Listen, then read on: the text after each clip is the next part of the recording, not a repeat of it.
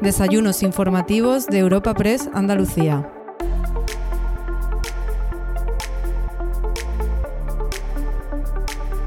Te damos la bienvenida a los desayunos informativos de Europa Press Andalucía tras el descanso estival y lo hacemos gracias al patrocinio de la Fundación Cajasol, CEPSA y Atlantic Copper.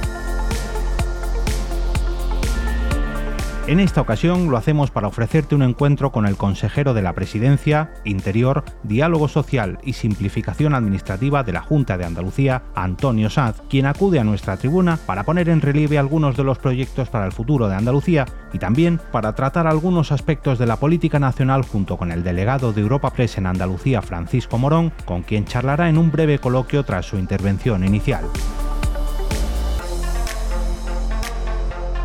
Antonio Pulido, presidente de la Fundación Cajasol, ha sido el encargado de abrir el encuentro que hoy te ofrecemos y de dar la bienvenida a todos los asistentes de este desayuno informativo de Europa Press Andalucía. Le escuchamos a continuación. Como jerezano, lleva por bandera su provincia de Cádiz y, por supuesto, Jerez. Los que le conocen destacan de él su entrega y su capacidad de trabajo así como su vocación de servicio en todas las responsabilidades que ha ejercido y ejerce, y su carrera, por supuesto, lo acredita. Comprometido con Andalucía, para nosotros es un placer volver a contar con él en este atril para conocer de primera mano todas las posibilidades de futuro que tiene nuestra comunidad y los retos y, desafíos que tiene nuestro Gobierno por delante.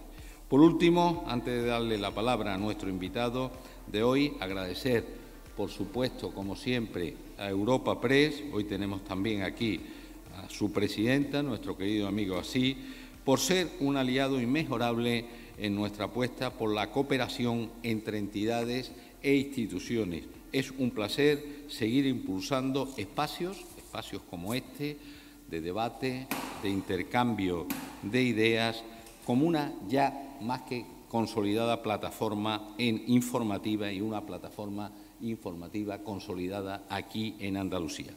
De nuevo, muchísimas gracias a todos por su presencia y por su atención aquí hoy y, por supuesto, de nuevo reiterarles las gracias a nuestro consejero Antonio Sanz. Tiene la palabra. Muchas gracias.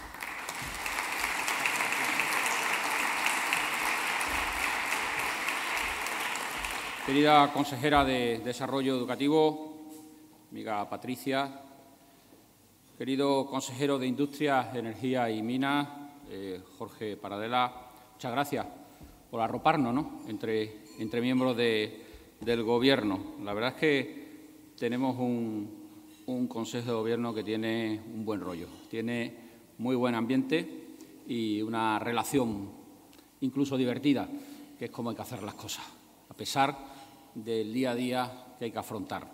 Pero hay que hacerlo con espíritu, con ánimo y, de luego, también con, buena relación personal. Os lo agradezco. Presidente de la Fundación Cajasol, gracias por la acogida siempre en los eventos que celebra la, Fundación, que, por cierto, tienen una importante repercusión siempre. Estos días lo hemos visto claramente. Presidente de, Europa Press, eh, Asís, siempre enorme gracias. Eh, así como a Francisco Morón, delegado de Europa Press. Ahora hablaré de Europa Press por la labor que, desempeñáis, defensor del pueblo, presidenta de la Cámara de Cuentas, presidente del Consejo Económico y Social, eh, Juan, eh, teniente alcalde, querido, querido Juan, eh, directora de, Atlantic Cooper, responsable de comunicación externa y relaciones internacionales de CEPSA, de manera muy especial, permítanme que me dirija a los agentes económicos y sociales, a quienes les agradezca de manera muy, muy sincera que, además de las horas que echamos, también vengan a, oír al consejero y a compartir este rato conmigo y en representación de, los trabajadores y de las empresas.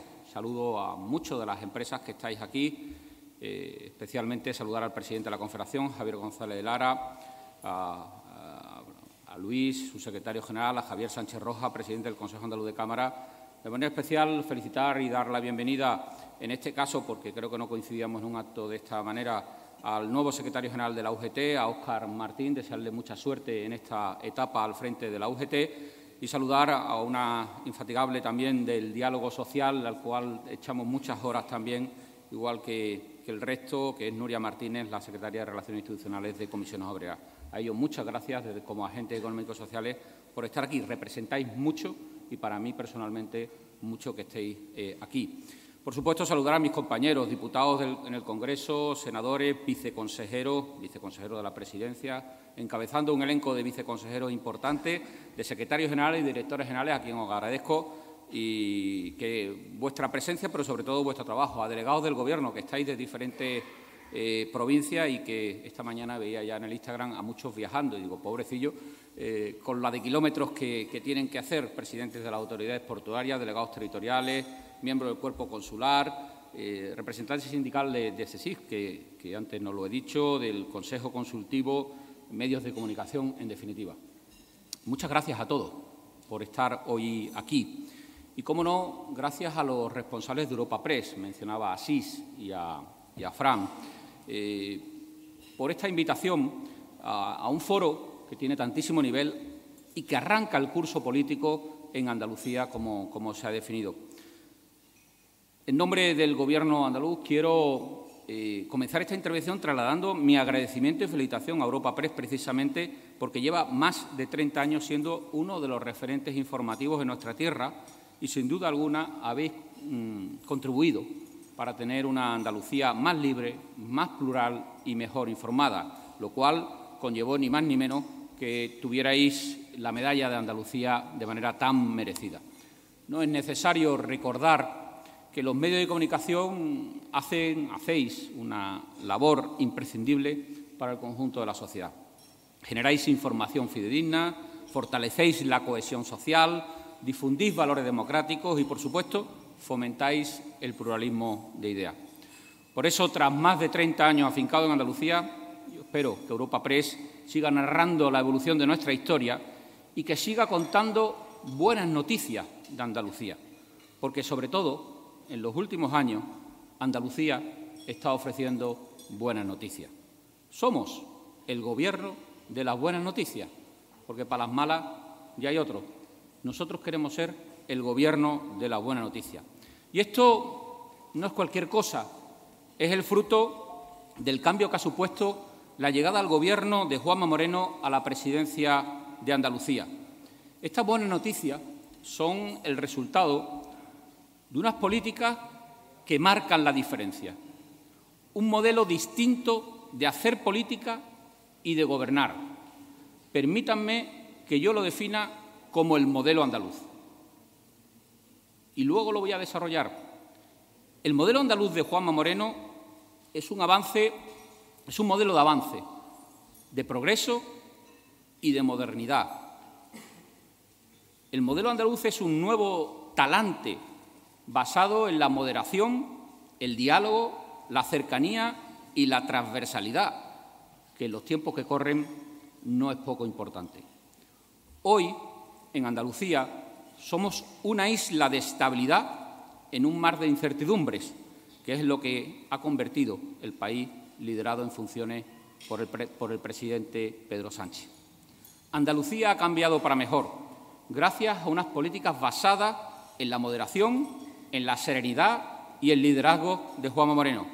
En cambio, las decisiones del Gobierno de Pedro Sánchez están llevando a España a un camino de caos, a la inestabilidad política y al peligro que suponen pactos y cesiones con los independentistas y los proletarras que ansían la ruptura de España y la desigualdad entre los españoles, se suma que tenemos un Gobierno de España que solo vela por los intereses propios e incluso diría que solo vela por los intereses personales del propio Pedro Sánchez. Ya no solo pretende saltarse la norma no escrita de este país de que gobernase en España el que ha ganado las elecciones, sino que ahora quiere que salte por los aires todas las costuras de la Constitución para atornillarse al poder porque no reconoce su derrota. El PSOE de Sánchez ha renunciado a ser un partido con sentido de Estado.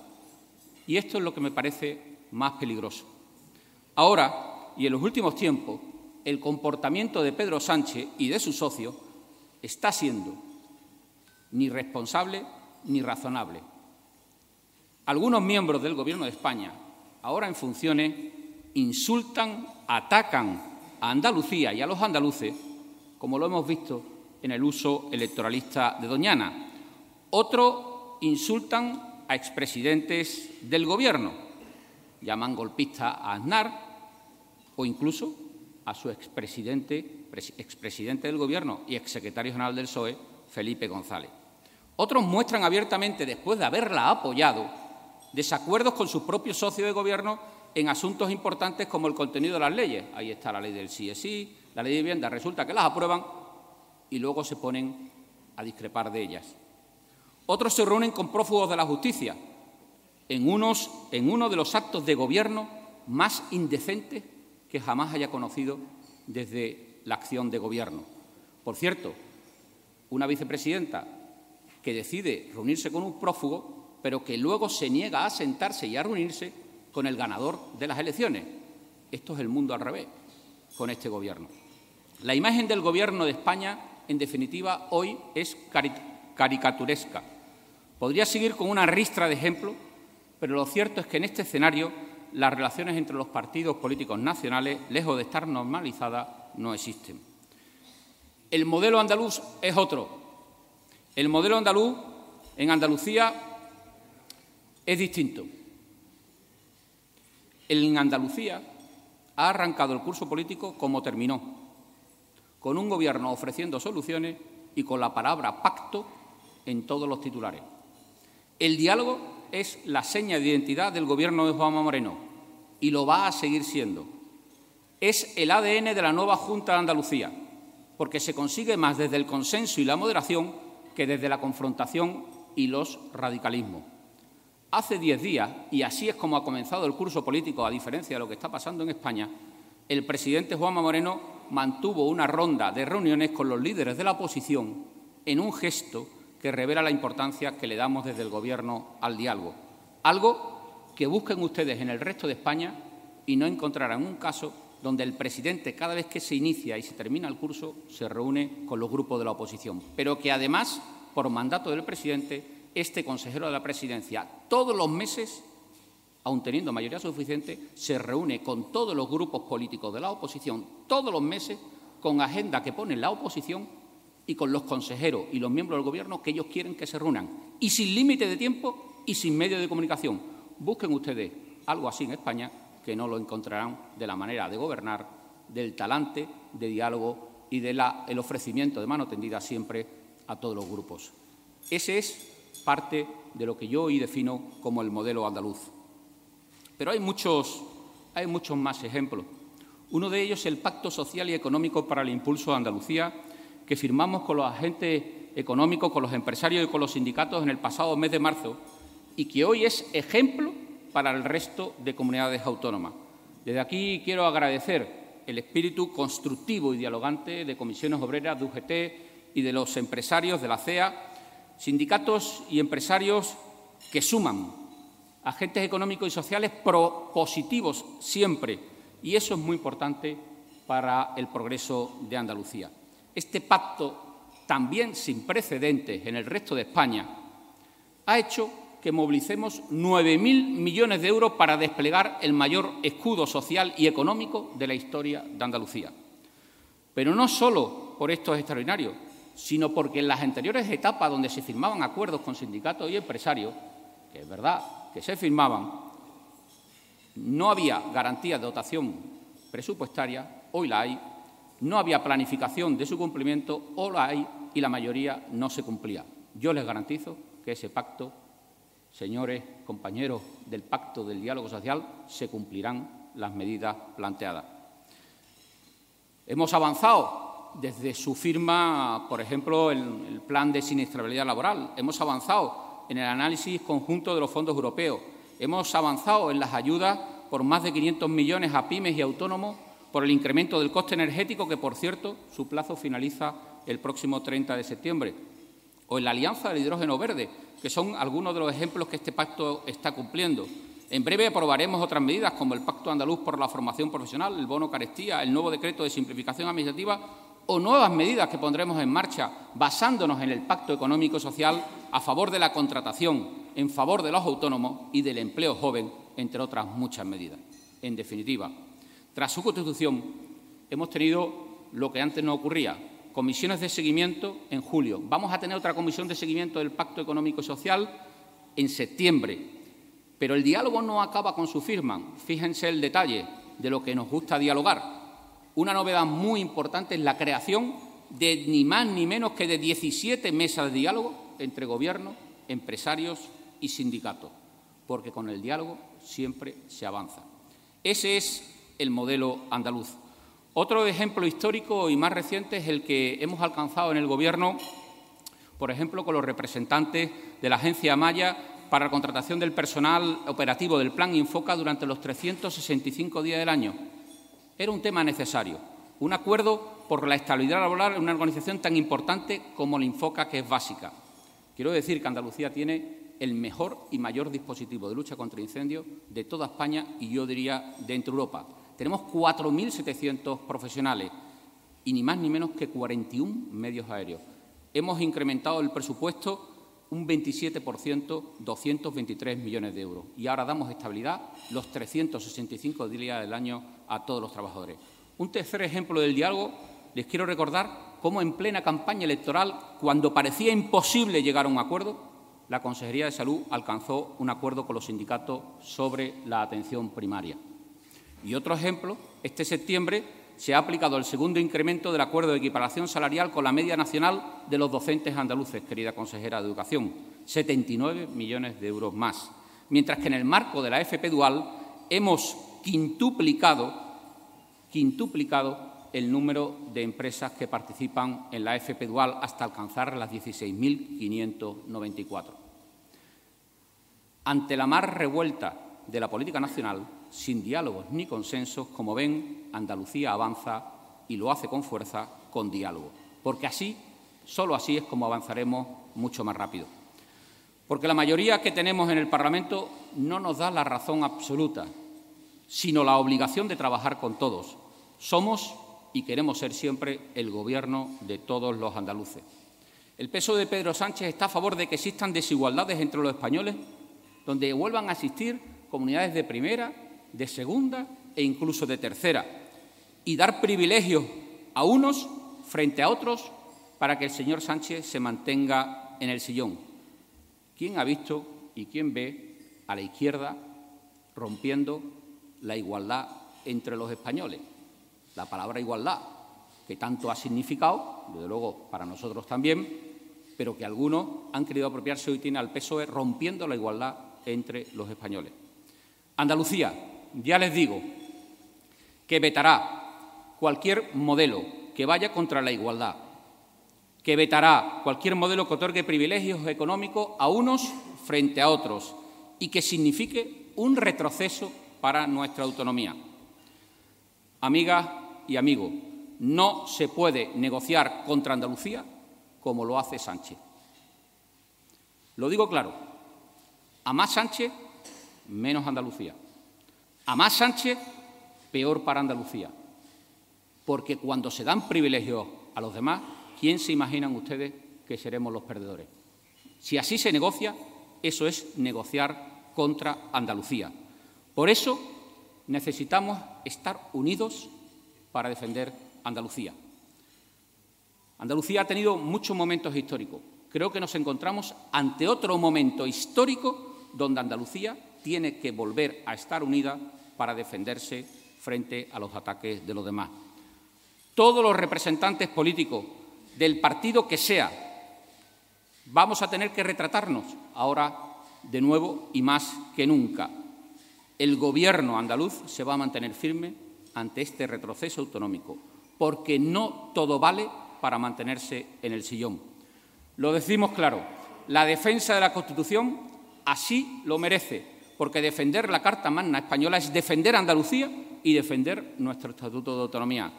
Andalucía, y lo digo claro, va a ser un bloque de contención frente a esta estrategia de cesión al independentismo, frente a la ruptura del principio de igualdad y frente al retroceso autonómico que pretende desarrollar Sánchez. Y usaremos todas las herramientas posibles, jurídicas, políticas y sociales. La autonomía andaluza no se toca, el estatuto andaluz no se toca, No lo vamos a permitir y tenemos la suerte de tener un garante de todo ello y el mejor defensor de Andalucía para todo ello, que se llama Juanma Moreno. Por esto mismo, el presidente de la Junta propuso a los grupos políticos en San Telmo, hace diez días, un acuerdo por la defensa de los intereses de Andalucía, que yo vuelvo a reiterar y confiar a todos los grupos políticos que estemos con Andalucía. El presidente, precisamente, como les decía, es el mejor defensor y la garantía que tenemos en esta tierra. Su liderazgo en el resto de España le da fuerza, si cabe, para defender, más fuerza para, para defender que Andalucía no vuelva a quedarse atrás, para que Andalucía sea tratado como el resto de las comunidades autónomas históricas. Porque no lo olvidemos, Andalucía está en ese grupo y lo está por derecho propio, lo está por historia, lo está por las normas, pero también lo está por la conquista que la sociedad hizo y que costó mucho para que algunos pretendan acabar con ella y rebajarnos de categoría. Mientras haya un gobierno del Partido Popular en Andalucía, no lo vamos a permitir. Precisamente, entre las líneas de diálogo que propusimos a todos los grupos políticos, hay tres asuntos destacados que yo hoy quiero evaluar. La sequía y los efectos de la crisis climática, la financiación andaluza y, en tercer lugar, o en primero, la defensa de la autonomía andaluza, porque todas las, autonomías deben tratarse de forma igualitaria. No queremos ser más que nadie, pero desde luego no vamos a permitir ser menos que los demás. Por eso el presidente de la Junta ha solicitado de manera urgente un acuerdo en defensa de Andalucía también en relación con la financiación autonómica, viendo las negociaciones que se están haciendo de privilegios económicos de uno frente a otro. Y, por tanto, la reforma urgente del modelo de financiación autonómica. Fíjense, Andalucía es la peor comunidad autónoma financiada por el Estado en proporción y en población ajustada. El sistema de financiación autonómica está obsoleto. Llevamos cinco años sufriendo una asfixia del Gobierno de la Nación. Y lo voy a decir claro, no es justo que Cataluña reciba por habitante 140 euros más que Andalucía, cuando tenemos mucha más población y mucho más territorio. Las cosas claras. Así no se puede tolerar las cosas porque los que sufren y son castigados son los andaluces, somos los andaluces. Entre el 2018 y el 2023 ya hemos perdido más de 12.000 millones de euros como consecuencia de esta asfixia del Gobierno Sánchez Andalucía. Y ahora pretenden apretar aún más. Pretenden un modelo donde los privilegios superen todavía a la asfixia que nos están planteando. Perdemos del orden de más de mil millones de euros todos los años en materia de financiación. Ni es justo ni es aceptable y, por lo tanto, es uno de los ejes de ese acuerdo por la defensa de Andalucía que vemos necesario con urgencia. El segundo eje sobre el que queremos pivotar este acuerdo por la defensa de Andalucía, que planteaba el presidente de la Junta, es el reconocimiento de la singularidad de Andalucía en materia hídrica y climática para dotarnos a esta tierra de los recursos y las infraestructuras necesarias para adaptarnos a la nueva situación climática. Es imprescindible alcanzar un acuerdo contra la sequía y los efectos de la crisis climática. Nos ha definido la Unión Europea como la zona más vulnerable desde el punto de vista climático y las consecuencias, si no llueve, pueden ser devastadoras para la agricultura, para la economía, para la industria y también, evidentemente, para una de nuestras actividades económicas más importantes, como es el turismo, y, por supuesto, para la familia. Tenemos que avanzar en protección y preparación de cara también a las consecuencias del cambio climático. Por eso quiero poner en valor la importante acción que esta semana pasada acometíamos de comprar la beta, la, la La Palma en la Puebla del Río como el mayor ejercicio en los últimos 45 años de blindaje y protección de nuestra joya natural, como es eh, en el mundo el Parque de Doñana. Fíjense, son 7.500 hectáreas que van a mejorar los humedales de Doñana, Es la única manera de evitar que se seque 3.500 eh, hectáreas que han perdido su actividad como piscifactoría y que son uno de los humedales mayores que hay en la zona, donde el 60% de las aves eh, ocupan ese espacio. Es el hito más importante que ha ocurrido en Doñana, Doñana desde el 78, que se amplió y va a significar el incremento del 14% de lo que es la extensión del Parque Doñana. Creo que este paso en favor precisamente de esa lucha contra la sequía y eh, contra las consecuencias del cambio climático es otro de los asuntos que eh, queremos plantear a los grupos políticos buscando el apoyo. Andalucía, les decía que ha cambiado, y ha cambiado para mejor. El modelo andaluz no solo es otra manera de gobernar, es una política económica eficaz que permite hoy un cambio en lo económico sin, sin precedentes en nuestra tierra. El cambio andaluz, liderado por Juan Moreno, es que Andalucía funcione. Es que Andalucía avance y lo haga a un ritmo muy superior. Y hoy el modelo andaluz nos permite competir con los mejores y liderar el crecimiento y la creación de empleo en España. Sinceramente, no hay hito histórico como este en toda la historia de nuestra autonomía.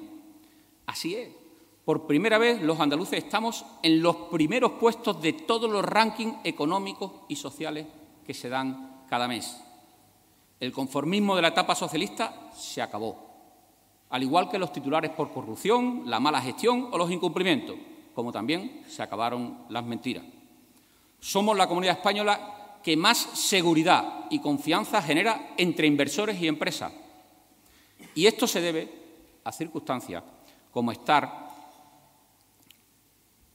entre o ser la comunidad autónoma que apruebe sus presupuestos para el 2024 antes de final de año en tiempo y forma, algo que somos la única comunidad autónoma que tiene presupuestos en los últimos años y el próximo de eh, todas las comunidades autónomas.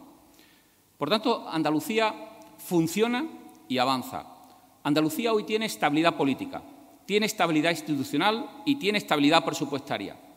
Somos el modelo andaluz un modelo de seguridad, de certidumbre y de confianza para los inversores. Les voy a dar algunos datos de ello. La tasa de paro está por debajo del 19% por primera vez en 15 años y lideramos el descenso de parados en toda España. Andalucía es la comunidad autónoma que lidera el número total de autónomos en España, algo que no había ocurrido jamás. Superamos a Madrid y superamos a Cataluña. Andalucía es la segunda comunidad autónoma con la tasa interanual más alta de España en creación de empresas, solo por detrás del País Vasco. El peso de la industria, querido consejero, en la economía ha aumentado dos puntos en cuatro años. Decir dos puntos es impresionante. Crecemos, además, 2,5 puntos por encima de la media nacional en crecimiento industrial. Andalucía, y este es un último dato, ha cerrado el año pasado siendo la comunidad autónoma con mayor superávit comercial con el resto de España. Hemos superado por primera vez a Cataluña, que era la primera comunidad en comercio de bienes con el resto del país. Pues hoy, en superávit comercial, este es eso es un récord que nunca habíamos asumido, somos la primera comunidad. Hemos superado el récord histórico de turistas con 15,2 millones de visitantes durante el primer semestre y somos líderes en turismo nacional. Y fíjense, y este dato sí que era inimaginable hace unos años, somos la tercera comunidad autónoma que más ha invertido en tecnología de la información o digitalización durante el primer semestre del 2023 y nos encaminamos, y este es el detalle, a que uno de los tres primeros pilares de la economía andaluza, ¿quién lo iba a decir?, sea la economía digital. Estos datos, en definitiva, eran impensables hace prácticamente cuatro años, cinco años. Pero ahora Andalucía no es la misma. Avanzamos y cumplimos las promesas. Somos el timonel de nuestro barco y lo llevamos por aguas tranquilas y fiables. Les pongo cuatro ejemplos de mi consejería. Este año ha sido muy fructífero en el ámbito digital para Andalucía. En este primer año de legislatura y casi desde la creación de la Agencia Digital de Andalucía, vamos avanzando rápidamente en nuestro objetivo de fomentar y desarrollar el uso de herramientas tecnológicas para hacer más fácil la vida de los andaluces. Por eso, hoy Andalucía se encamina a que el tercer pilar económico, motor económico de esta tierra, vaya a ser la economía digital. Queremos impulsar la digitalización y hacerla llegar a cada rincón de Andalucía. No miramos a otro lado, invertimos en digitalización. 200 millones de euros en la estrategia digital en este año y tenemos previsto de aquí al 2027 invertir otros 800 millones de euros. Como segundo ejemplo que quiero poner, y aprovecho para, lógicamente, utilizar ejemplos de mi consejería, tengo que destacar que ya es una realidad la evolución que también Andalucía ha tenido en su preparación para la vida digital. Desgraciadamente, en estos días hemos visto muy de cerca los ciberataques, querido Juan, cuántas horas le has echado a eso y ataques a las administraciones, porque a más vida digital, más riesgo. Bueno, pues Andalucía ha ido muy por delante en esa estrategia. Hace 11 meses que aprobamos la estrategia andaluza de ciberseguridad. Hoy les digo que el Centro de Ciberseguridad de Andalucía va a ser inaugurado por el presidente de la Junta el próximo 28 de noviembre en el Muelle 2 de Málaga. Una inversión de 60 millones de euros que va a convertirse en el punto neurálgico para que Andalucía desarrolle e impulse todo lo relacionado con su estrategia de ciberseguridad. Lo ubicamos a 300 metros solo de la sede del Centro de Ciberseguridad Internacional de Google. Albergará el SOC, que va a ser el centro de operaciones de seguridad de la Junta pero que también queremos que sean unas instalaciones para ofrecer formación, innovación y concienciación a empresas, a universidades, a administraciones de carácter local, a ciudadanos. El Centro de Ciberseguridad de Andalucía va a ser el centro de mayor relevancia de esta categoría en el sur de Europa en cuanto a seguridad en un mundo hiperconectado. Precisamente mañana en el Consejo de Gobierno vamos a licitar los medios humanos y materiales de este nuevo Centro de Operaciones de Seguridad, el SOC de la Junta, por casi 12 millones de euros. Y ya tenemos en ejecución el mayor contrato de ciberseguridad EDR de España por 18 millones de euros. Más de 135.000 ordenadores de la Administración andaluza disponen de una herramienta similar al antivirus inteligente, un antivirus de alta generación. Hay que avanzar no solo hacia la modernidad, sino también adaptarse a los riesgos de la modernidad. Por eso hoy les quiero anunciar un avance en digitalización que también será sin precedente. Trabajamos en la aprobación por primera vez de la Ley Andalucía Digital, que reforzará esa estrategia digital de transformación y esa revolución digital donde Andalucía no solo, les aseguro, no va a perder el tren esta vez, como tantas veces, sino que somos la locomotora del país y en Europa de la transformación y la revolución digital, la modernización de toda la sociedad, utilizando y basándonos en las nuevas tecnologías para ayudar a mejorar la vida de las personas. Porque el presente y el futuro es y será digital o no será. Y, por tanto, todo eso lo tenemos que hacer enmarcado en ocho estrategias que contempla esa estrategia digital de la Junta. Estrategias en relación a las empresas y su adaptación al mundo digital adaptación a la propia Administración y adaptación a la ciudadanía eh, como avance para corregir la brecha digital. Nadie se puede quedar atrás. Y otro paso decisivo en esa estrategia va a ser la presentación en el mes de octubre del nuevo clúster audiovisual de Andalucía. Un hub audiovisual que queremos poner en valor y que es un ejemplo de colaboración público-privada para desarrollar proyectos empresariales que va a situar a Andalucía en la capital audiovisual de Europa. Andalucía tiene las mejores condiciones para ser el plató natural de Europa. Nadie tiene más horas de sol y de luz, nadie tiene a una hora la nieve, el desierto, el mar, todas las condiciones y queremos dar ese salto para que la industria audiovisual, hoy tan pujante y tan potente, hoy las mayores empresas internacionales del mundo audiovisual miran a Andalucía y Andalucía va a ofrecer el mejor servicio y el mejor paquete de eh, incentivos para que Andalucía se convierta en la capital audiovisual de Europa y seamos el plató natural de Europa. Ese es otro de los avances sobre el que trabajamos desde el Gobierno de Andalucía en la eh, digitalización. Pero otro avance, y permítanme que este le dé todavía aún más valor, igual que este Gobierno se simboliza en el compromiso de bajadas de impuestos, este, el Gobierno de Juanma Moreno se simboliza también en la apuesta por la simplificación administrativa, tanto que hasta el apellido de mi consejería, por primera vez en la historia, le han puesto el detallito de la simplificación administrativa. Ese detallito es de cuidado, porque evidentemente, imagínense 40 años después lo que nos hemos encontrado de Administración.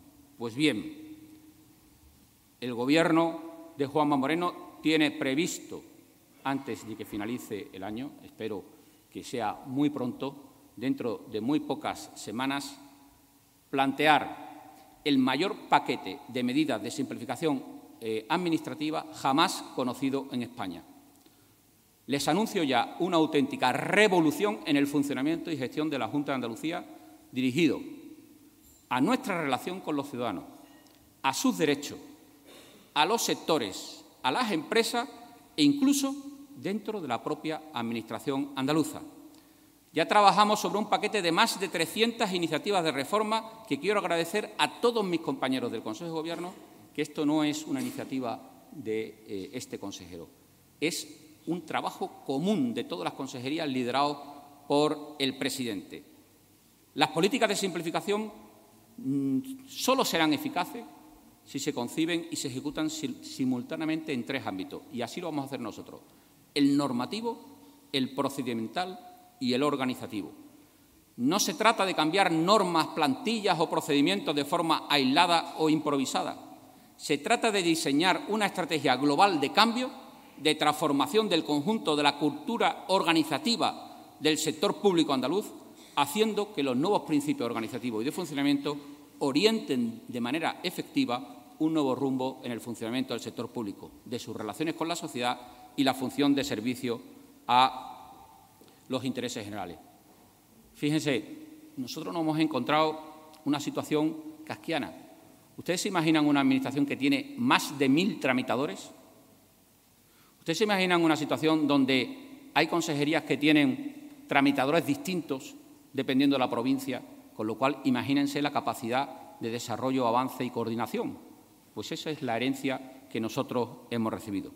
Por eso vamos a poner en marcha, unido a todo esto, ese paquete de medidas donde además queremos plantear una nueva Administración andaluza, una Junta de Andalucía más ágil, más sencilla en gestión, en contratación, en organización, en tramitación y en coordinación con las delegaciones territoriales y los servicios centrales, entre ayuntamientos y la Junta. Homogeneización de tramitadores, de procedimientos. Un paquete de medidas que incluye además una novedad, un plan de mejora de la gestión de la Junta de Andalucía, el más ambicioso, valiente y realista que jamás se haya hecho en los 40 años de autonomía. Es un hecho evidente que Andalucía está, por tanto, hoy mejor y encamina mejor el futuro eh, que, que nunca. Si bien, evidentemente, no crean ustedes que el presidente es conformista con todo esto. Nos achucha, nos riñe, nos exige, nos pide, y todo esto nos hace aspirar a mucho más, lo que han oído es una constatación objetiva, pero en todo caso también lleva una gran ambición, que es la que nos pide liderar el presidente de la Junta de Andalucía. Una Andalucía que queremos sea la zona, el territorio más atractivo para invertir, porque ya para vivir nadie lo duda. Y uno de los ejes sobre los que pivotamos, y termino, de manera más esencial ese cambio ese modelo andaluz es también nuestra relación con aquellos que quieren crear empleo, con los empresarios y con los inversores que miran a Andalucía. Miran su estabilidad, miran su seguridad jurídica, miran su estabilidad presupuestaria, su estabilidad institucional, miran la moderación, la seguridad que ofrece la serenidad del presidente de la Junta de Andalucía ante todo. Bueno, pues permítanme que por último ponga en valor otro de los ejes que creo fundamental del modelo andaluz, Hoy somos creíbles ante los inversores por uno de los proyectos hoy más copiados de España, que es la Unidad Aceleradora de Proyectos, que es una de las iniciativas que mayor acogida y mejor acogida ha tenido desde que estamos en el Gobierno. La Unidad Aceleradora de Proyectos logra que los proyectos inversores generadores de riqueza y empleo para Andalucía puedan tramitarse ante la Administración Autonómica con agilidad y con eficacia. El otro día me presentaban, estando con la Asociación de Grandes Industrias, a la primera empresa que va a desarrollar hidrógeno verde mm, en España. Y, no crean que se ponía flores él, decía que no había encontrado una cosa igual como la unidad aceleradora y que gracias a la unidad aceleradora pueden ser los primeros. Eso para nosotros es muy importante. También en ese momento se encontraba una empresa de otra comunidad autónoma que anunciaba que se venía a Andalucía. Todo eso es lo que tenemos que hacer, atraer inversión, porque atraer inversión, atraer actividad económica, atraer a los creadores de empleo es generar más oportunidades a los andaluces. En definitiva, el éxito de esta aceleradora es evidente. Fíjense algunos datos. Gestionamos en estos momentos 127 proyectos, una inversión movilizada de 12.500 euros y una aportación a través de la unidad aceleradora de proyectos de más de 47.000 empleos que se mueven en torno a esa actividad de las empresas, pero a esa gestión eficaz que desarrolla la Junta de Andalucía. Sin duda alguna, un ejemplo más del modelo andaluz que yo hoy les he querido significar, que les he querido trasladar. Un modelo andaluz que nos permite que hoy Andalucía avance por el buen camino. Una muestra más que evidente de que era posible otra forma de gobernar. Claro que sí. ¿Cuántos años se llegó a decir es que lo que hay es lo que hay? Y parecía que había que aguantarse de que las cosas no fueran bien. Pues sí había otra forma de gobernar, de gobernar para todos, sin pensar en intereses partidistas o partidarios. Si es mucho más inteligente gobernar con todos, si es mucho más inteligente gobernar para todos, te hayan votado o no te hayan votado, porque somos el gobierno de todos los andaluces y hacerlo con transparencia y con diálogo. Aquí no hay los problemas que estamos viendo en España hoy desde el Gobierno. Un Gobierno que genera más problemas que donde los hay. Los Gobiernos estamos para ayudar a la gente, estamos para resolverle o al menos atenderle sus problemas. Aquí hay ganas de hacer las cosas bien, aquí hay eh, ganas de crear el máximo empleo posible, aquí hay ganas de progresar económica y socialmente, aquí hay ganas de avanzar hacia una Andalucía próspera y con buen futuro y lo queremos hacer con todos los andaluces. Es demasiado lo que está en juego y Andalucía no puede, y les aseguro que no va a defraudar al conjunto de los andaluces si lo que se pone y lo que toca es defender a esta tierra y a los andaluces. Muchísimas gracias.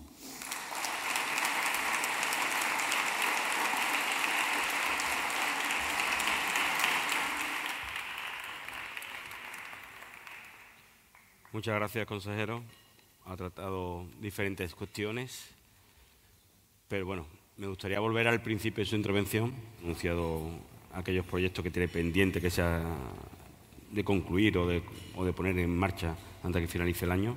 Pero vamos a empezar por la política nacional, si no le importa, porque estamos viviendo una situación compleja, una situación en la que se va a marcar el futuro de España en los próximos días, en los próximos meses.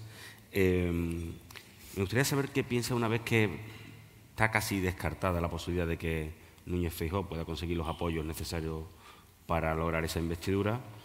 Eh, hoy por hoy, viendo lo que hay, las últimas reuniones, los últimos acuerdos que pueden darse, cómo se están posicionando el resto de fuerzas políticas, ¿qué cree más factible? ¿Una repetición electoral o un gobierno de Sánchez?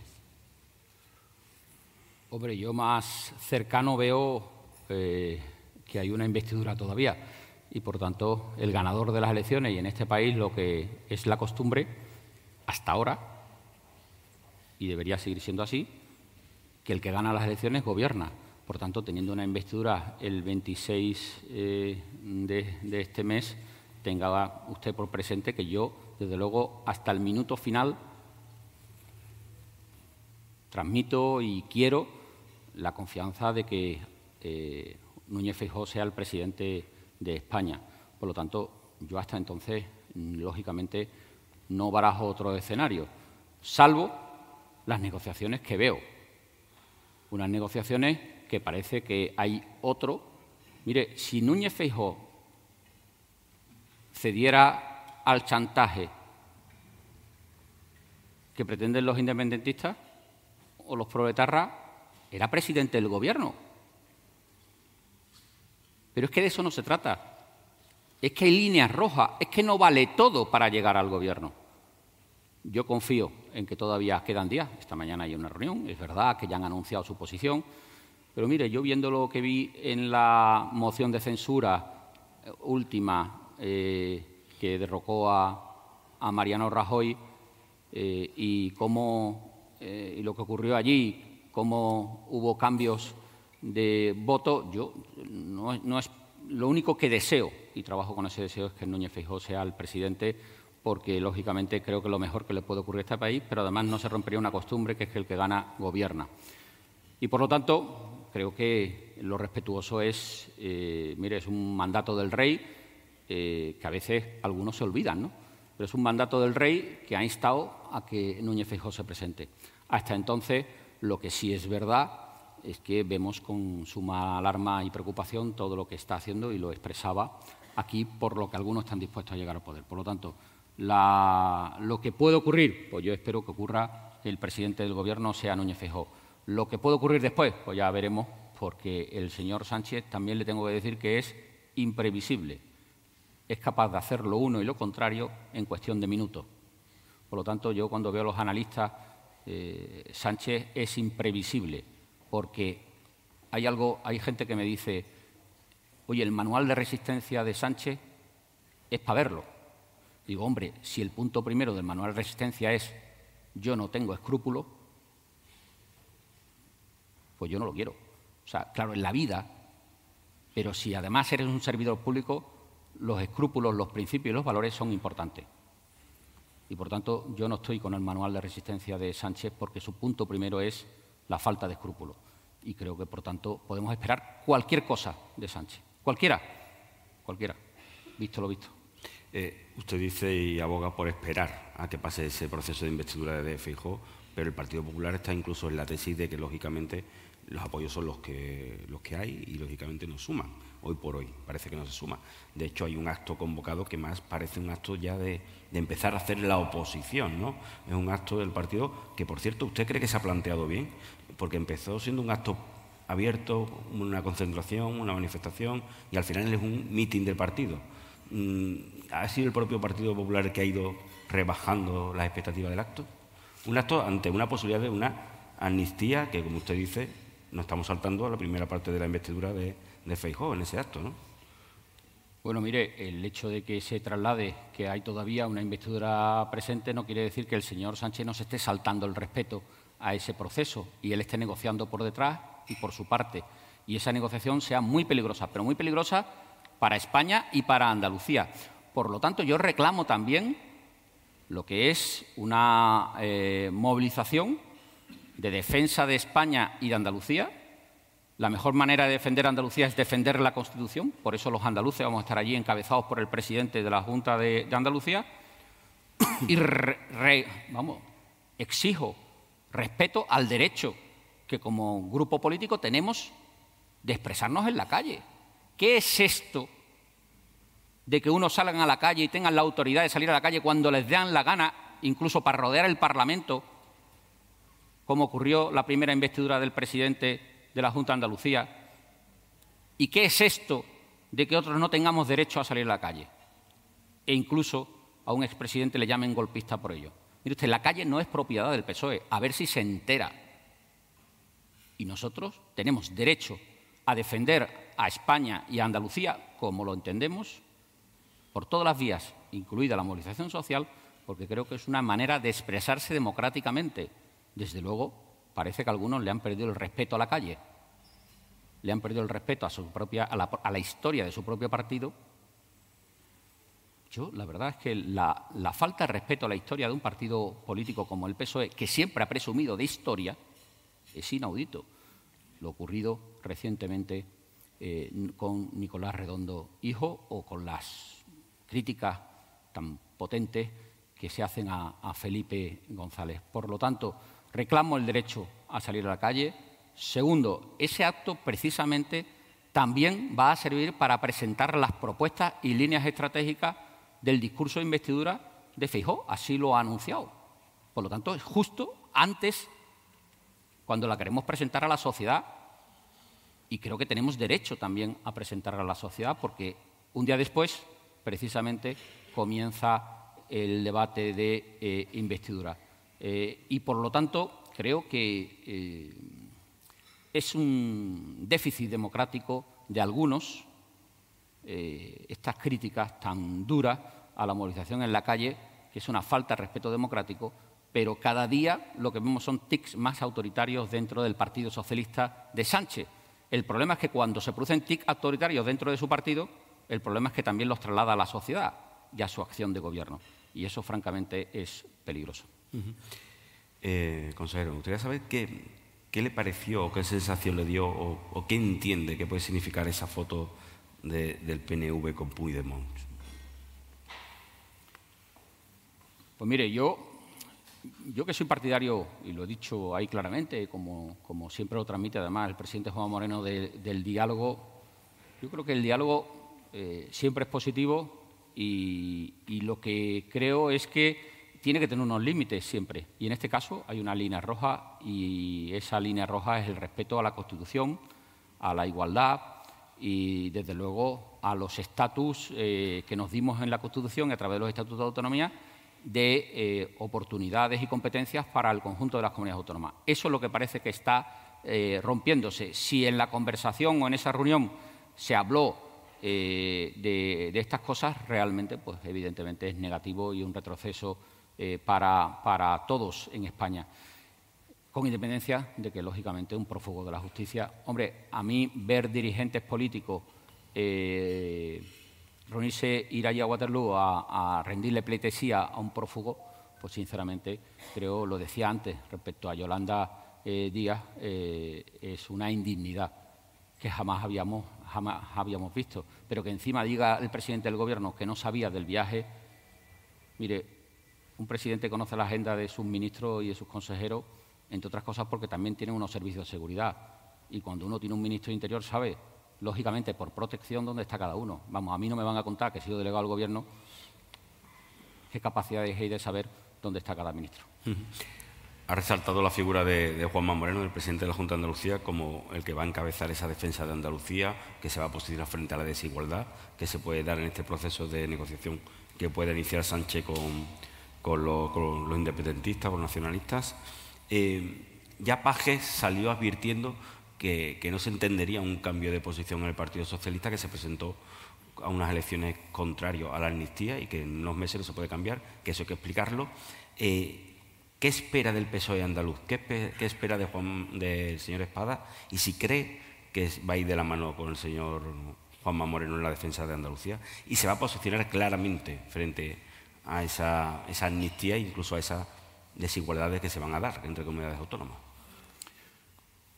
Pues mire, yo creo que el señor Espada es rehén de su debilidad y cuando uno se siente débil no es capaz de tener autonomía y liderazgo propio, que es lo que le ocurre hoy al secretario general del PSOE en Andalucía, que eh, solo dice sí a todo lo que plantea Sánchez, aunque eso sea ir en contra de Andalucía. Cuando uno tiene un dirigente andaluz que por pleitesía de partido, por sumisión al líder,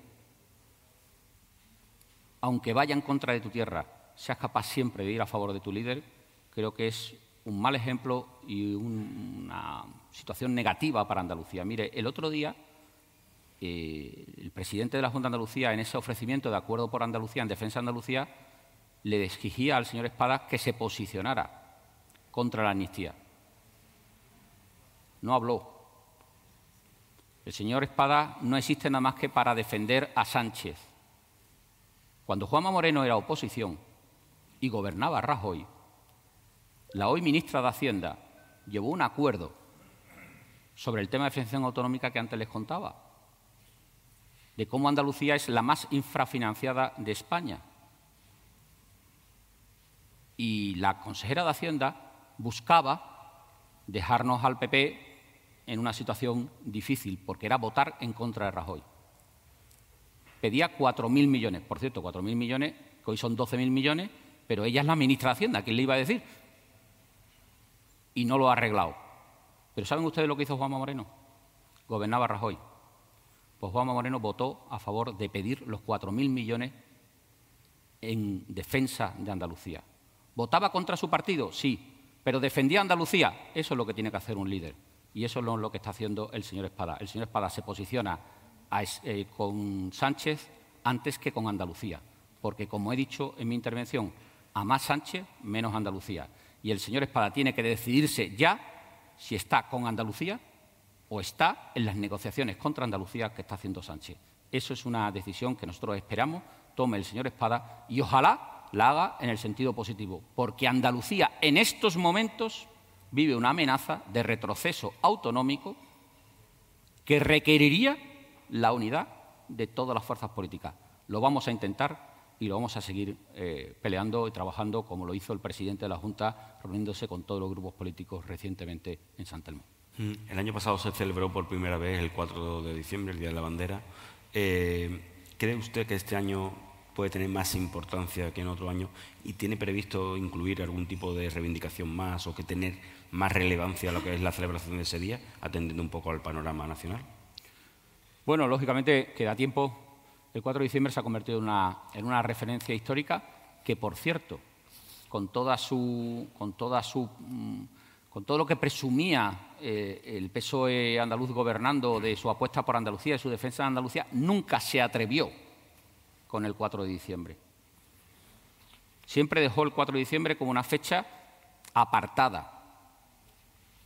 Creo que el nuevo andalucismo que representa Juan Moreno y su decisión de convertir el 4 de diciembre en el Día de la Bandera recupera y hace un acto de justicia con un hito histórico que hoy nos sitúa como una comunidad de primera, una comunidad histórica, gracias al esfuerzo de miles y miles de andaluces que salieron a la calle ese día. Olvidar o tapar eso es un gran error. No lo vamos a hacer y, por tanto, vamos a seguir haciendo del 4 de diciembre un día de fiesta, un día de conmemoración. La Consejera de Educación desarrolla una intensísima actividad en los centros educativos, un día para hablar de nosotros, para defender lo nuestro, si eso conlleva, dada la situación, que la evolución evidentemente pues sea muy negativa y nos encaminemos a la necesidad de ese dique de contención que yo mencionaba en mi intervención para defender Andalucía, pues plantearemos otras iniciativas, pero todavía es pronto. Pero en todo caso, eh, creo que Andalucía ha hecho un acto de justicia eh, con la propuesta de Juan Moreno de, designar el 4 de diciembre como el Día de la Bandera. Y además tengo que decir que fue muy bonito, ¿verdad, consejera?, eh, cómo vivimos toda la sociedad ese día y, además, bueno, pues yo creo que Andalucía se tiene que sentir orgullosa de su historia, como se siente orgullosa hoy más que nunca de su presente y su futuro. Consejero, desde la oposición dicen que, el Partido Popular de Juan Moreno se quiere apropiar de todo, de la bandera, del Día de Andalucía, de Felipe González. No, no sé, ¿hay algo, que quede pendiente por la La cuestión no es que el PP se quiera apropiar de todo, es lo que uno hace para perder lo que tiene.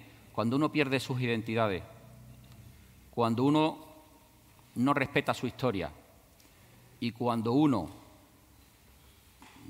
no es capaz de liderar los intereses y defensa eh, general de España o de Andalucía, lo que tiene que mirárselo no es lo que hacemos los demás, tiene que mirárselo a sí mismo. Y yo creo que el PSOE se lo debería mirar.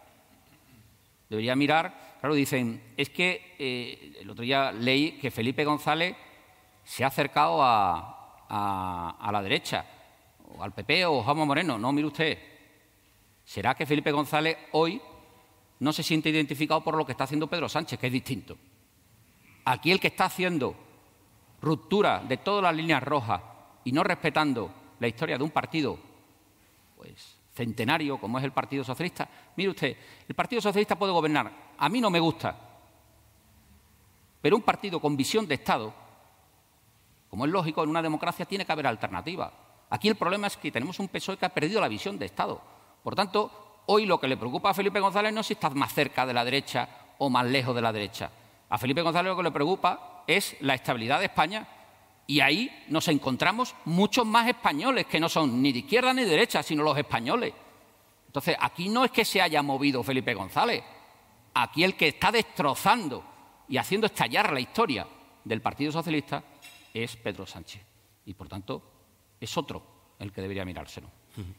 Cambiamos de asunto. Me gustaría hablar del tema de Doñana. Usted ha, hecho referencia a esa ampliación de Doñana, esa compra de terrenos o de hectáreas para proceder a esa ampliación. Hay una parte de la financiación de esta, compra que se va a hacer con fondos, que se pretende hacer con fondos europeos. ¿Teme que Bruselas, atendiendo a la tramitación de la ley que ha contado con, una visión contraria desde Bruselas, Bruselas pueda, o desde el Gobierno central, puedan paralizar la llegada de esos fondos europeos para ese fin, para esa ampliación de, ampliación de Doñana? Pues mire, sería, sería inaudito y, por supuesto no lo creo. No tiene que ver lo uno con lo otro. Mire, eh, he dicho que es el mayor hito, pero voy a decirles algunas comparaciones. Eh, estoy hablando de la protección de uno de los mayores humedales, la mitad está inundada, eh, es una ampliación del 14% que le he dicho y, por lo tanto, es un nuevo pulmón, un nuevo pulmón para oxigenar la situación crítica desde el punto de vista hídrico de Doñana, que es nuestra gran joya natural universal. Oponerse a eso pues es claramente contradictorio. Pero es que además, mire, por más que se empeñen, yo creo que los ciudadanos ya se lo han dicho. Mire ustedes, déjense de demagogia respecto a la ley. La ley primero no ha sido aprobada todavía. Segundo, la ley no habla de pozos ilegales, la ley habla de sustituir las extracciones legales en aguas subterráneas por aguas superficiales. Eso es lo que dice la ley. Y lo demás es mentira y demagogia. Lo que dice la ley es los pozos ilegales son competencia del Estado. Y lo sé bien porque he sido delegado del Gobierno. Y además he sellado muchos pozos ilegales en Doñana. Pero las aguas subterráneas que todavía tienen extracciones legales, tenemos que irlas sustituyendo por extracciones eh, por aguas superficiales. Pero para eso hubiera sido necesario que el Gobierno de la Nación, que aprobó una ley en el 2018, hiciera las infraestructuras hídricas que compensaran a Doñana de ese déficit que por la sequía y por el cambio climático estamos soportando. Bueno, pues no ha hecho ni una sola obra. Y por lo tanto, creo que en ese sentido hay que poner las cosas en su sitio. Pero en todo caso, miren ustedes, digo por si Europa se lo piensa, 7.500 hectáreas dentro del parque la ley, que no tiene nada que ver con eso, pero digo ya comparándolo, 700 hectáreas fuera del parque. Hombre, que por una ley de 700 hectáreas fuera del parque, a 30 kilómetros, ¿eh? la líen como la están liando y, pongan, y quieran poner en peligro con fondo europeo 7.500 hectáreas, aunque sea solamente a lo bruto, entre comparación, aunque no tengan nada que ver, solo la comparación es ridículo que la Unión Europea pueda oponerse a eso. Hombre, yo creo que es que a esto no se le puede decir que no. Es que es una propuesta que no puede tener el no de nadie, salvo que alguien esté pensando solo en intereses electorales, en demagogia y no en defender a Doñana. Pero si siguen así, que también se lo miren, porque en Huelva el otro día estuve en la Diputación y es la primera vez que gobierna el PP en la Diputación. También por algo será porque cuando se quiere ir en contra de la actividad económica y del futuro de una provincia, los ciudadanos toman buena nota. Y, por lo tanto, creo que en ese sentido lo que hubiéramos esperado es que el Partido Socialista realmente, en lugar de, la demagogia, pues hubiera hecho la ley del, trasvase, eh, hubiera hecho eh, la, presa de Alcolea, hubiera hecho, eh, bueno, la ley del trasvase está, la que tiene que, lo que tiene que desarrollar es el trasvase del Tinto Piedra que llegara hacia el Guadalquivir y lo que tiene que hacer es la presa de Alcolea y lo que tiene que hacer el túnel San Silvestre. Ahora dicen que va a hacer el túnel San Silvestre, pero uno de los dos túneles lo cerrará. Y es que no se puede hacer peor. Pero eso sí que son infraestructuras fundamentales para proteger Doñana. Por tanto, yo no, eh, eh, no puedo ver el escenario de que el Partido Socialista, el Gobierno de la Nación o la Unión Europea pongan en entredicho o en discusión o en riesgo la compra de Beta La Palma, porque creo que es el mayor pulmón y es eh, la mejor manera de blindar eh, y proteger a, nuestro, a los humedales, a la biodiversidad y, desde luego, a los riesgos del cambio climático que, lógicamente, afectan a nuestra gran joya natural universal que es Doñana. Solamente por apuntar, mañana la Comisión Parlamentaria se reúne para iniciar lo que es la tramitación de la ley, que finalmente se aprobará. Eh, ¿Se prevé alguna modificación? ¿Cree usted que, hay margen para adaptar la ley o cree que quedará así? Mire, a mí, que he sido muchos años portavoz parlamentario y, la verdad, a mí me gusta el Parlamento y, la verdad es que disfruto, incluso disfruto debatiendo con la, con la oposición, ¿no? Y por muy que sea, a mí me, me va a la marcha, ¿no? Pero lo que he visto y lo que estoy viendo en el Parlamento, de verdad, no lo entiendo. El Parlamento hay que respetarlo. Y donde uno opina y practica la política, e incluso plantea las alternativas en el Parlamento, pues resulta que tramitamos esta ley. El PSOE se opone a esta ley. Por cierto, antes no se había puesto. Antes de que hubiera elecciones, la apoyaba prácticamente. Se abstuvo, pero luego iba a los agricultores y le decía que la apoyaba. Llegaron las elecciones y de pronto, bueno, lo peor del mundo. Bueno, la responsabilidad de un partido político que quiera ser alternativa es haber planteado enmiendas, que en la tramitación de una ley es como uno plantea las alternativas. Bueno, pues quiero que se sepa que el PSOE no ha presentado ni una sola enmienda al texto de esta ley. Y cuando un partido no presenta ni una sola enmienda, es que está haciendo demagogia, porque no tiene alternativa que presentar a los ciudadanos. Hasta ahora eso es lo que ha ocurrido. Hemos pedido reuniones, hemos pedido contactos, hemos pedido negociación al Gobierno de España de todas las maneras posibles. Bueno, pues la situación hoy es que un PSOE que no presenta enmienda es un PSOE que evidentemente ha actuado de manera irresponsable en esta materia. Por lo tanto, no habrá cambios en la ley tal como se ha presentado. Eh, me gustaría hablar de presupuestos. Eh, ha dicho que, lógicamente, Andalucía, esta mayoría absoluta con la que cuenta, pues garantiza unos presupuestos de cara al año que viene. Eh, no sé si tienen definido el crecimiento que pueda presentar ese presupuesto, qué tipo de presupuesto va a ser.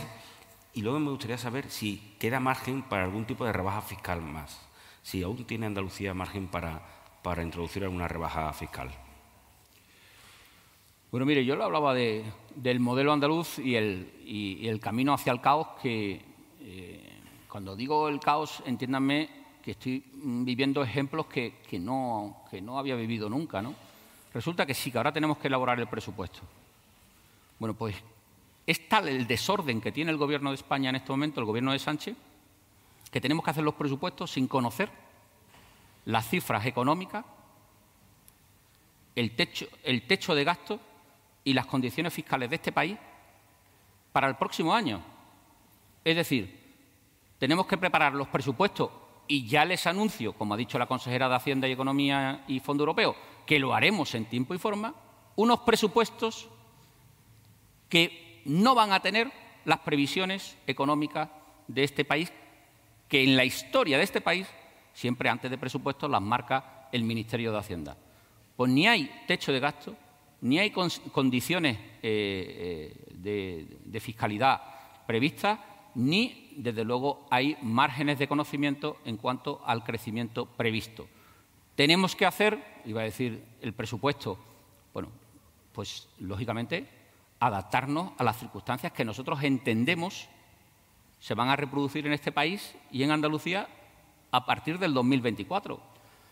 Pero lo normal en un Estado de las autonomías es que los presupuestos se adapten a las condiciones del Estado y, lógicamente, al Estado al estatus con el que viviremos, especialmente en la techa de gasto, en el techo de gasto. Mire usted, si no nos dan la regla de gasto, ¿en qué condiciones de déficit, de deuda, en qué condiciones de crecimiento, en qué condiciones de inversión vamos a vivir para el próximo año?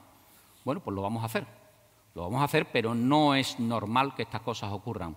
Esto ocurre cuando tiene a un presidente, en lugar de dedicado a resolver los problemas, dedicado a ceder en todo y a superar todas las líneas rojas para poderse atornillar en el sillón.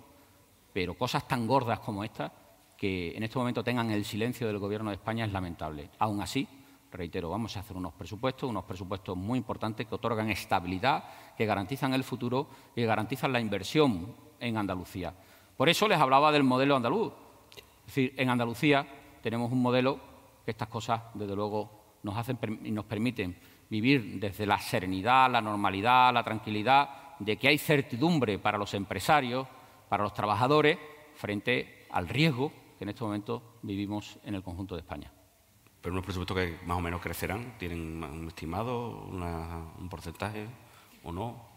Pues mire usted, yo tengo una compañera que es buenísima, que es la consejera de Hacienda. Si yo ya me adelanto a, su trabajo, que está en ello, pues como comprenderá, eh, daría, daría información que, creo que interesa a los andaluces, pero que debo dejar que mi compañera termine su trabajo. Todavía los presupuestos no se han terminado, estamos en ello. Fíjese usted que los presupuestos no son fáciles, ¿eh? que hay unas tensiones entre las consejerías muy, muy, muy interesantes. Ahora nos toca eso.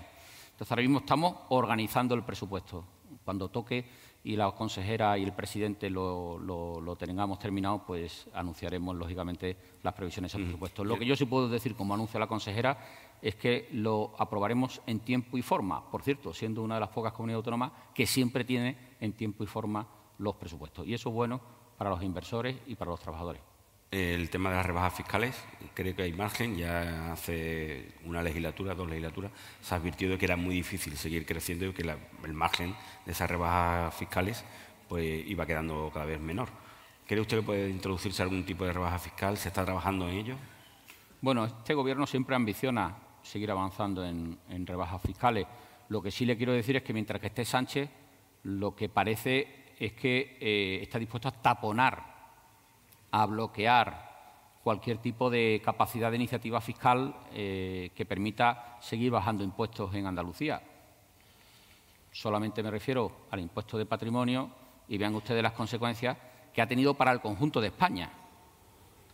Otros lo hicieron y no pasó nada. Nosotros lo hicimos y han creado una ley contra Andalucía por haber bajado o haber suprimido en este caso el impuesto de patrimonio, que está en el Constitucional, que hemos tenido que recurrir ante el Tribunal Constitucional un ataque a Andalucía que no nos permite ejercer nuestra capacidad de autonomía financiera y nuestra capacidad fiscal. Es verdad que en un 50% en una buena parte de los impuestos, pero luego tenemos una capacidad normativa, como en el caso del impuesto de subvenciones, que sí hemos logrado suprimir, y el impuesto de patrimonio, que es un impuesto que no existe en ningún sitio de Europa. Que tenemos al lado Portugal, que se está convirtiendo en un auténtico competidor por sus capacidades fiscales mucho más atractivas que nosotros. Y nosotros hemos querido equipararnos a Europa. ¿Y qué ha hecho el Gobierno? Bloquearnos esa reforma. Que se lo digan a muchos empresarios que se han llevado las manos a la cabeza cómo un Gobierno puede ir contra una comunidad autónoma. Bueno, como usted comprenderá, después de lo que estamos viendo, mientras que Sánchez exista, tendríamos un riesgo eh, muy difícil de afrontar, que es cada vez que hacemos algo, pues el señor Sánchez inventa una ley contra Andalucía, ¿no? La verdad es que así es verdaderamente lamentable. Pero lo que sí quiero decir es que las rebajas fiscales tienen un efecto muy positivo. Mire, hemos recaudado 900 millones de euros más. Hay alguien que decía, ¿bajará la inversión? ¿Bajará? No, mire usted, recaudamos más que nunca. Hay 400.000 contribuyentes más. Es decir, lo que ha generado la bajada de impuestos es más actividad, ha generado más capacidad de inversión y ha generado más oportunidades de empleo a la ciudadanía. Es decir, la fórmula de la bajada de impuestos creo que es una fórmula de éxito que tiene un sello, que son los gobiernos del Partido Popular y en Andalucía un sello muy identitario que es el liderazgo de Juanma Moreno. Eh, para terminar, estamos fuera de tiempo, la Policía Autonómica. A mí me gustaría el tema de que hay una reclamación al Gobierno Central, una petición al Gobierno Central para ampliar lo que es la unidad de la Policía escrita. Eh, ¿Ha habido respuesta? ¿Eran unos 125 150 agentes más. No sé exactamente eso en qué circunstancias está y en qué proceso se, puede decir que, puede ser atendida esa petición o no por parte del Gobierno. Pues mire, lo, primero que, aclarar, que quiero aclarar es que la policía escrita de la Junta de Andalucía son policías, como los demás. O sea, se forman en Ávila, son policías, y es como la brigada, pues en la policía ustedes saben que hay la brigada de eh, seguridad ciudadana, la brigada de científica, la brigada de familia y menores, la brigada de los UIP, que son los que eh, participan en el orden público, la unidad de intervención policial. Bueno, mm, información, son muchas brigadas. Bueno, pues dentro de la policía hay una sección que se llama las unidades adscritas de las comunidades autónomas. ¿Qué competencias ejercen? Pues ejercen competencias marcadas en el Estatuto de Autonomía. Algunas de ellas tan importantes como la prevención y la lucha y la investigación de los incendios forestales, ni más ni menos. Nuestra policía tiene esclarecido el 65% de los incendios forestales en Andalucía. Fíjate si es importante la policía escrita, pero luego mucha labor en materia cultural, de menores, eh, familias, en fin, importantísima labor policial. Digo que son policías porque parece que estamos pidiendo una cosa que nos estamos inventando en la comunidad autónoma. Mire, la policía, la policía, también nuestra policía en general, tiene un 93% de la RPT cubierta en España. La policía escrita de la Junta de Andalucía, que solamente se puede nutrir de lo que el Gobierno de España nos mande policía, yo no puedo sacar ninguna plaza de policía, la tiene que sacar el Ministerio de Interior. Pues estamos a menos del 50% de la RPT. ¿Es justo que nos trate así el Ministerio de Interior cuando la Policía Nacional unos señores que son policías también. Es como si cuando sacan las plantillas, que hoy en día sale más, eh, hace eh, la recuperación de policías por plazas que se convocan todos los años, recupera más del 100% de los policías que se van por jubilación. Nosotros hace 10 años que no recuperamos ni uno, porque el Ministerio de Interior no nos da ninguno. Es justo que cuando reparten entre la policía las plazas, además de seguridad ciudadana, información científica, a las brigadas que son unidades adscritas nos den policía? Pues hace 10 años que no nos dan ninguno. La última vez que se hizo fue con un gobierno del PP. Después no hemos conocido nada. Por tanto, yo no reclamo 125 policías. Yo reclamo no los 700, porque la RPT de, de, Andalucía tiene menos del 50% y son más de 750 profesionales. Hoy, con la evolución de los años, nos harían falta más de mil policías. Fíjese, como no tengo confianza, por cierto, el ministro me dijo, firmo el convenio, mi palabra es lo más importante, Antonio. Yo, mi palabra es lo más importante. Bueno, pues ahí está el ministro y no ha firmado el convenio conmigo. Su palabra será muy importante, pero el convenio, convenio que nosotros le hemos dicho al Ministerio de Interior, toma el convenio que tú me mandas, no lo corrijo en nada, lo firmamos mañana, su palabra es lo más importante que tiene el ministro. Pues ni hay convenio, ni hay policía, y Andalucía, su policía, hoy está por debajo del 50%. Esas son las actitudes del gobierno de Sánchez con Andalucía. Por eso hablaba de la asfixia Andalucía. A Sánchez parece que le interesa más que Andalucía vaya a peor. Lo que no sabe es que Andalucía va a mejor a pesar de Sánchez. Y quizá eso es lo que le moleste. Pero en un tema tan sensible como la policía, que podíamos hacer muchas funciones, por ejemplo, en materia de, ciberdelincuencia, eh, eh, en materia de eh, violencia de género, podíamos hacer mucha más labor, pero no tenemos policía. Hacemos muchísimas cosas. Yo creo que es un acto de justicia. Fíjese lo, que, lo último que le he pedido. Ya no le pido mil, ya no le pido 700, le he pedido 125 para poder mantener el servicio en comisión de servicio. Les garantizo que todas las semanas llegan peticiones de comisiones de servicio de policías que se quieren venir a la unidad escrita a decenas. Quiero que sepa que no autorizan ninguna. Lo que le he pedido son 125 comisiones de servicio al Ministerio Interior. Porque si espero al convenio, nos pueden dar una legislatura. 125. Bueno, pues la contestación también es ninguna, porque todas las semanas se producen decenas de peticiones que se quieren venir a la unidad escrita y no las podemos esto es un, bueno, un punto, usted lo pregunta, pero a mí me parece un punto muy significativo de cómo pretende tratar a Andalucía y por qué es necesario un acuerdo en defensa de Andalucía, porque con Sánchez, a más Sánchez, menos Andalucía. Consejero, pues nada, muchísimas gracias y tendremos ocasión de volver a hablar. Gracias. Gracias a vosotros. Muchas gracias a todos. Despedimos este episodio del podcast de los desayunos informativos de Europa Press Andalucía, invitando a todos nuestros oyentes a descubrir el resto de episodios de este programa, así como los del resto de podcast de Europa Press a través de europapress.es barra podcast. Recuerda que todos ellos están disponibles en las principales plataformas de podcasting.